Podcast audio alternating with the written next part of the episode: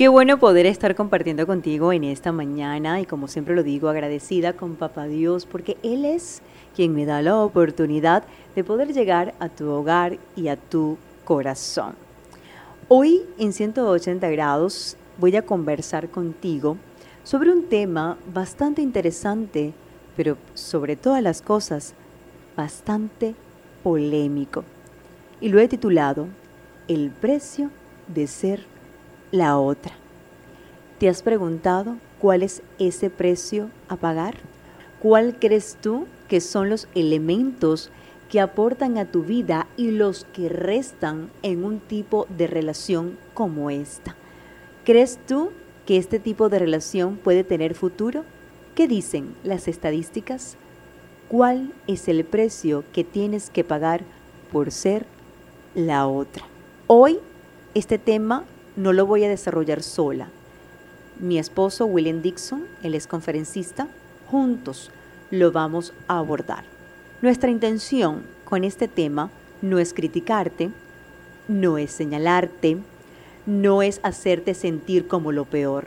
No, amor mío, todo lo contrario, es que tú puedas reflexionar y entender el valor que tú tienes como mujer para estar en una relación como esta. Willem, ¿cómo estás? Bienvenido a 180 grados.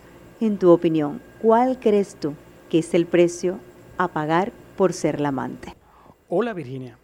Es un placer para mí estar nuevamente con todos ustedes y en esta oportunidad abordar un tema tan importante. Y desde mi punto de vista como hombre, poder reconocer el verdadero valor que tiene la mujer.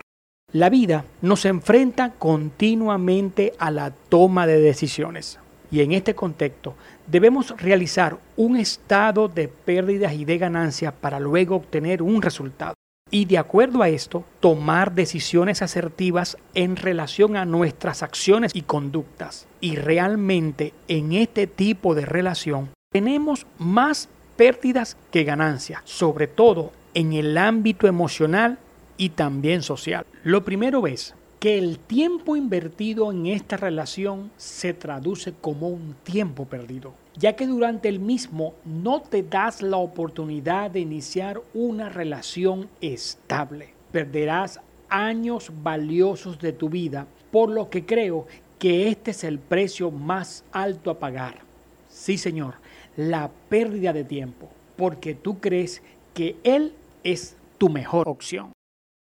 Definitivamente yo creo que es el precio más alto que tú vas a pagar, mujer, porque los días se convierten en meses, los meses se convierten en años, porque todos los días va a decirte algo especial.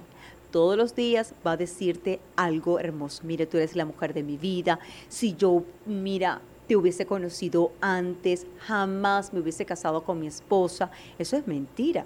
Eso es una trampa que te está a través de las palabras hermosas y lindas para que tú continúes con Él, desperdiciando tu tiempo tan valioso. Los días se convirtieron en meses, como les decía, los meses se convirtieron en años y cuando volteas, ya tu tiempo se ha desperdiciado en una relación que no tiene futuro.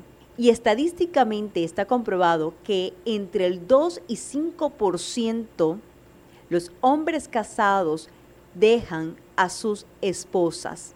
Es decir, no se van a divorciar.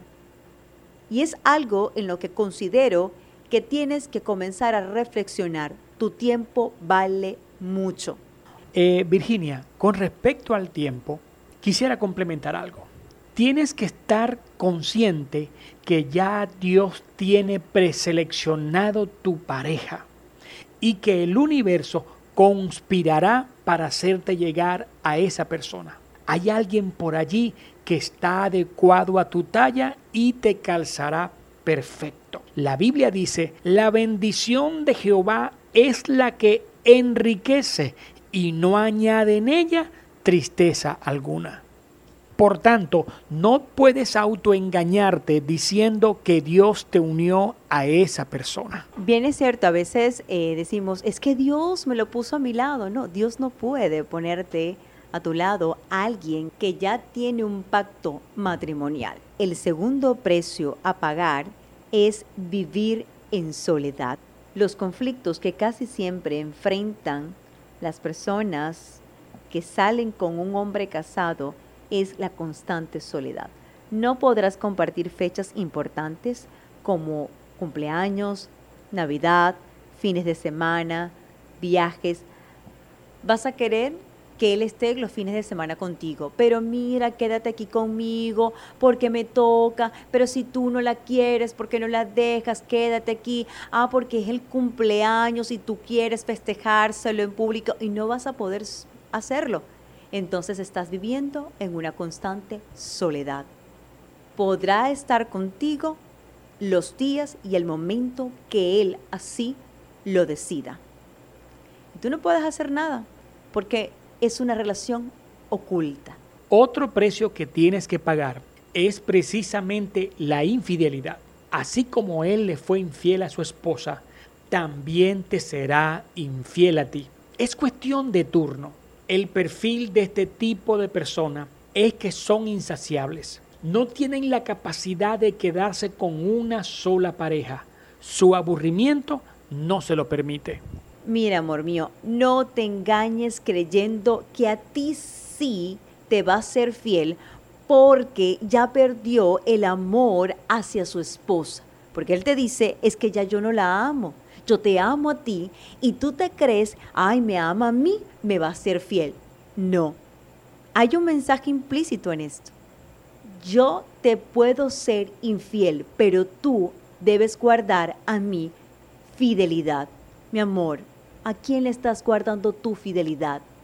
¿A qué? A una relación, a alguien que no te garantiza nada, que es mentira tras mentira.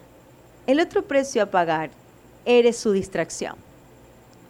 Las primeras semanas están llenas de pasión, pero cuando la rutina empieza a entrar a la relación, tú te conviertes en un pendiente más tú. Willem, en tu opinión, ¿qué otro precio tiene que pagar por ser la otra?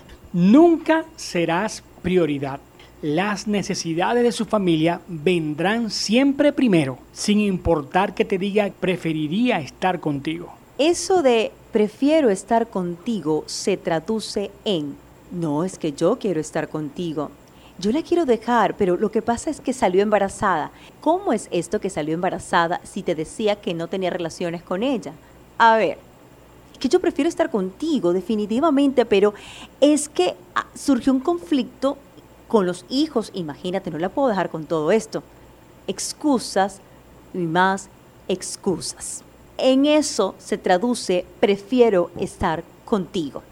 Y otra cosa importante, yo te llamo a la reflexión no cometas el grave error, para mí es el grave error, de voy a darle un hijo para retenerlo. No hagas eso, porque te voy a decir una cosa, no pienses solamente en ti, tú tienes que pensar en el ser que tú traes al mundo.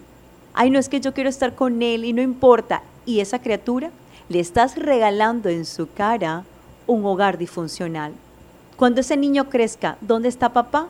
¿Cómo es que tenemos dos familias?